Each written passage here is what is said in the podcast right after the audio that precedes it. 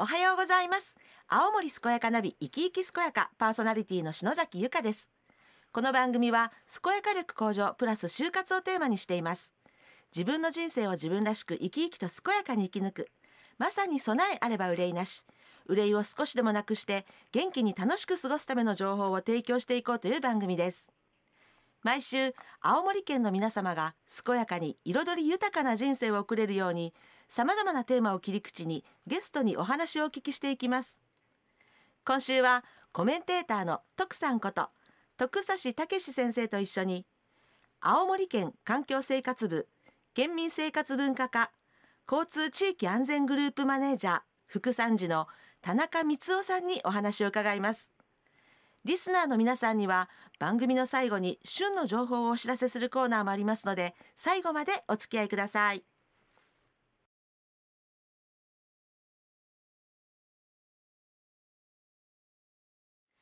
青森健やかナビ生き生き健やか。コメンテーターは徳さんです。この番組は毎週ゲストをお迎えしてお話をお聞きしていますが新型コロナウイルス感染拡大防止のため当面の間リモート収録お電話でお話をお聞きしたいと思います。徳さんとはスタジオでアクリル板越しに収録しています。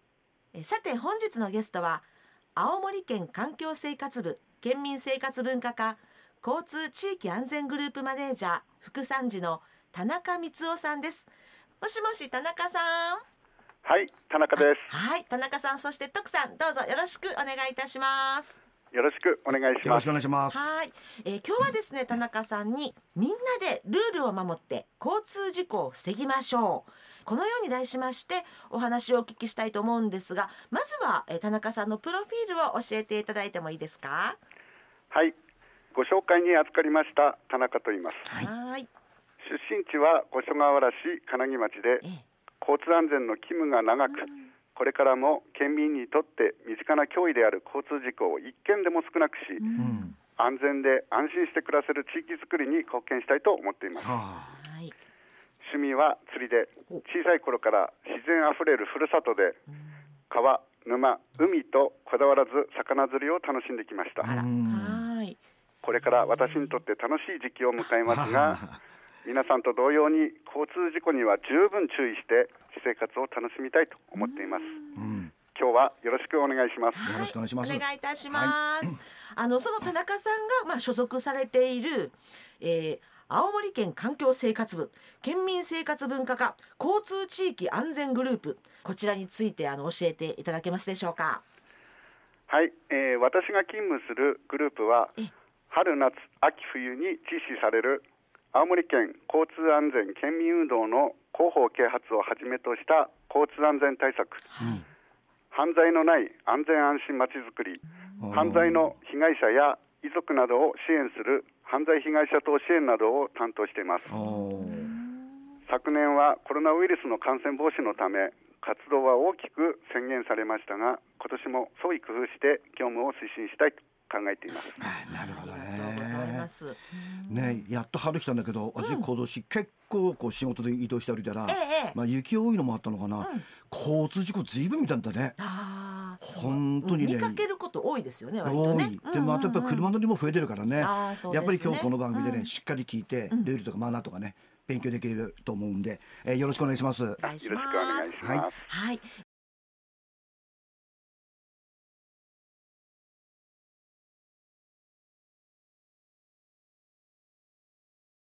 元気に健やかに自分の人生を楽しむそんな人を応援する青森健やかナビ生き生き健やか。今日は徳さんと一緒に青森県環境生活部県民生活文化課交通地域安全グループマネージャー副参事の田中光夫さんにお話を伺っています。田中さんあのあさって4月6日から、えー今年も春の全国交通安全運動が始まるんですよね。そうですね。はい。近年、えー交通事故による死傷者は減少傾向にありますが、はい。うん昨年県内では28人の方が交通事故により犠牲となりました、うん。交通事故による犠牲者を一人でも少なくするため県民の皆さんと一体となり今年も交通安全に取り組んでいきたいと考えています。はい。そこで新年度を迎えるにあたってあさって4月6日火曜日から4月15日木曜日までの10日間、春の全国交通安全運動が実施されます。はい。あまあこの10日間でですね、その何か重点項目、こう重点的に取り組むような項目っていうのはあるんですか？はい、運動重点として、はい。歩行者の交通ルール遵守の徹底や反射材の自発的な着用などを主な推進項目とする子どもと高齢者をはじめとする歩行者の安全の確保、まずは歩行者ですね。はい。はいえー自転車の交通ルールマナーの周知徹底、うんうん。定期的な点検整備の促進、自転車保険等の加入促進などを主な推進項目とする自転車の安全利用の推進、うんこれが自転車ですね。はい。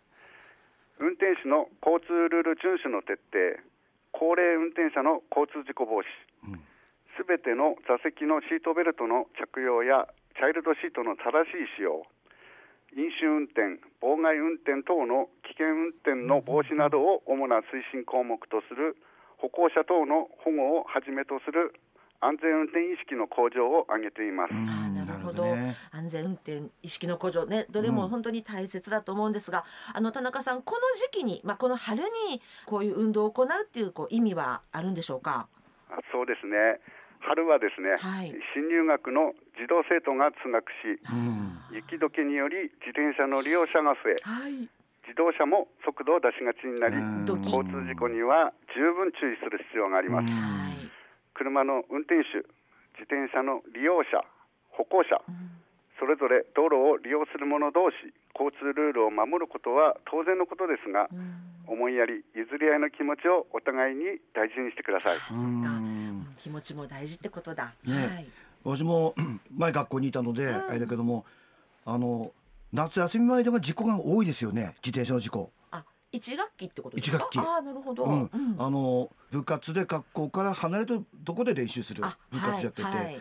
そうなるとねいち早くみんなそこに向かう、はいはいはい。そうするとね今の自転車ロードってあるでしょ。あと速い自転車。あはいはい。あの自転車で交差点とかそういうところでね事故を起こしてそうなんお前だどういうふうな事故を起こしたってたら「いやあの車と接触しました」って「あの怪我は?」って「どういうふうな状況なの?」って言ったらうん「ボンネットの上に乗りました」って「ええってそれくらいみんなスピード出してるしうんで運転手の人もそのスピードの感覚多分普通の自転車よりもスピード出てるっていう感覚で多分お互いに距離感がないんじゃないかなと思ったりして。でまさにね最後に言われた、ね、思いやり譲り合いの気持ちというのがね非常に大事かなと思いますよ。そうですよね。ね。本当に事故をなくしていかないとダメだと思うんですが、ね。あの田中さん今あのこ交通ルールを守るっていうようなお話もあったんですけれども、はい。あの言われてみるとその交通マナーとか交通ルールとか私たちこう普段何気なく使ってる言葉だと思うんですけれどもこう改めてこのこういった言葉について定義とか意味とか教えてもらってもいいでしょうか？はい、えーそうですね、えー自分が子供の時、親や先生からええ。他の人に迷惑をかけない、あはい、うん。えーという当然のマナーについて言われたのを覚えています、うんはい。皆さんも一度は聞いたことがある言葉ではないでしょうか、はいですね。えー道路において交通事故は他人への迷惑の最たるものです、うん時には相手が亡くなりうん。怪我で体を不自由にさせたりうん。幸い怪我がない事故であっても車の修理の関係移動手段としての出勤や買い物などへの不便な思いなどうん。被らなくても良い不快な思いをさせることになります。うん。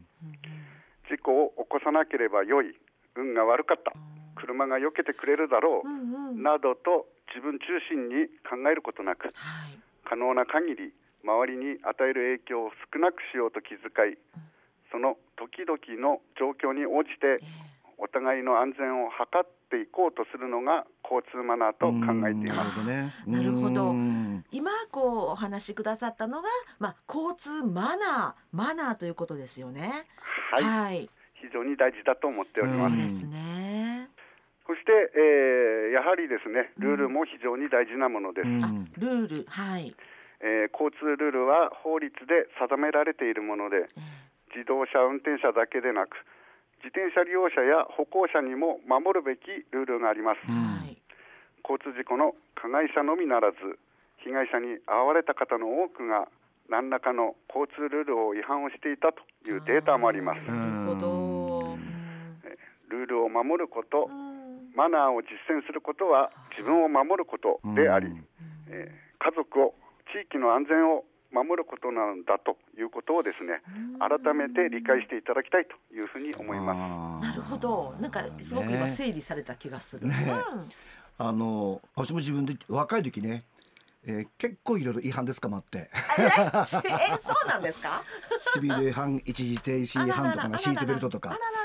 でもねだんだんだんだんやっぱり家族ができると年齢とともにやっぱり考えることやっぱり多くなるねでその結果やっぱり今はねもう非常にやっぱり運転気になるしその今おっしゃったようなこうマナーで自分中心に考えることなくっていうのがやっぱりねね。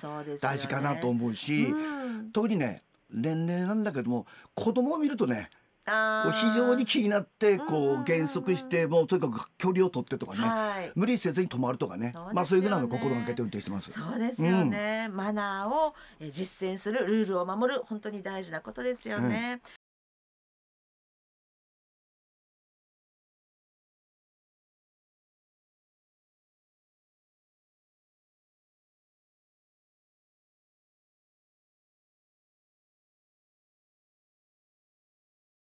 元気に健やかに自分の人生を楽しむそんな人を応援する青森健やかナビ生き生き健やか。今日は徳さんと一緒に青森県環境生活部県民生活文化課交通地域安全グループマネージャー副参事の田中光夫さんにお話を伺っています。あの田中さん高齢者の方がですね特に気をつけることを、えー教えていただけますでしょうか？はい、えー高齢者はですね、えー加齢に伴い誰もが身体能力は大きく変化します、はい。えー病気による衰えはもちろんのこと、病気でなくても体のさまざまな部分に衰えが見られるようになります、はい。特に目は視力視野動体視力に影響が、えーその他の部分にあっては筋力が落ちたり反射神経が鈍くなったりします。します。はい。いずれも車のドライバーだけでなく歩行者にとってもその衰えは交通事故につながりやすい要因となります、ですよね。この加齢に伴う身体能力は病気を除いて急に変わるものではなくうん。さらに自分のこととなると現実から目を背けたり評価が甘くなりがちなので本人にとってなかなか自覚しにくいもしくは認めたくないことであります。うん。しかし交通事故にあったり起こしたりですね。したらはい元も子もありません、うん。いやー本当おっしゃる通りなんかね認めたくないなってすごくわかるんですけど。でも仕方ないよね。うん。うん。じゃああの田中さんこう具体的に何をしたらいいですか？はい、えーやはり自ら体の衰えをですねうん。客観的に認めはい。周囲も本人の変化に注意することで、うん。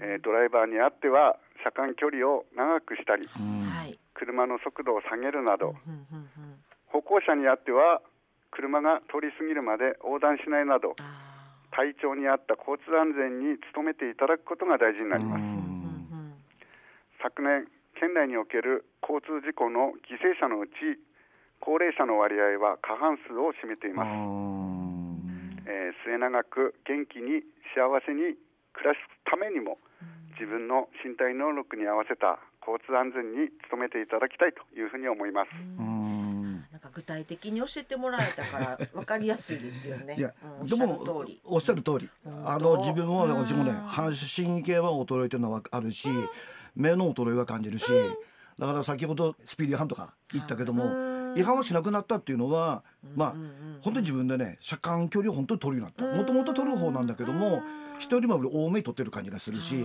スピードも遅いし。で特にね一時停止の時に、あの右左見るのに、ええ。昔はパパって見てすぐチェックできたんだけども、多分自分のが自分で心配なんだね。なるほどなるだからまずうん二度停止っていうか一回止まってもう一回出て確認し、右左右左って2回ぐらいあるんだようん。ねでそれから出る、はい。やっぱりあのちっちゃい子供たちがねスッて出てくる時でね、うんうんうんうん。車の陰に隠れて見えなくてね。何度もそれにこうドキッとしたことがあってやっぱり一回事故を起こしたらね、自分の人生台無しだし、相手の人にもねもう迷惑かけちゃうしね、そうん、その辺が自分注意しながらね年をとっても元気でいきたいけど注意するとこは注意していかないとね。そうですね、うんできることを本当に一つずつやっていきたいですよね。はい。あの田中さんなんかお話を伺ってたらもう最後になっちゃったんですけれども、あの田中さんからですね、こうさらにリスナーの皆さんに伝えたいこうメッセージぜひお願いいたします。はい、えー自転車は身近な乗り物ではありますが、その運転によっては重大な被害をもたらすことがありますはい。自転車を乗る際は交通ルールを守り交通マナーを実践し、ん交通事故防止に努めましょう、万が一の事故に備え自転車の保険にも加入しましょうあーなるほど。そうだ自転車ね。そうそうそう。さっきちょっと言わせたけどね、結構年配の方でね自転車乗ってて、あの後ろ見ることなく横いる人見たことない。あのこう 道路をスーッとこうスーッとこうこう、はい何事もないように車の流れに乗って自転車がス寄ってくるって。ね。だああいうのもね、まあ、慣れだと思うんだけどもやはりそういうのもね年とともにね慣れじゃなくてもう一度こうルールマナーをもう一回見直して。でねで先ほど保険も保険もねやはり入らないで、えー前高校生もね、えー卒業した後もその慰謝料のことで揉めたこともあるしまあ今どうなるかわかんないけども、まあ、自分の身を守る相手の身を守るためにもね交通ルール交通マナーを守っていい新年度を迎えましょう。そうですね。はい、今日は徳さんと一緒に青森県環境生活部県民生活文化課交通地域安全グループマネージャー副参事の田中光夫さんにお話を伺いました。田中さん、そして徳さん、どうもありがとうございました。ありがとうございましたありがとうございました。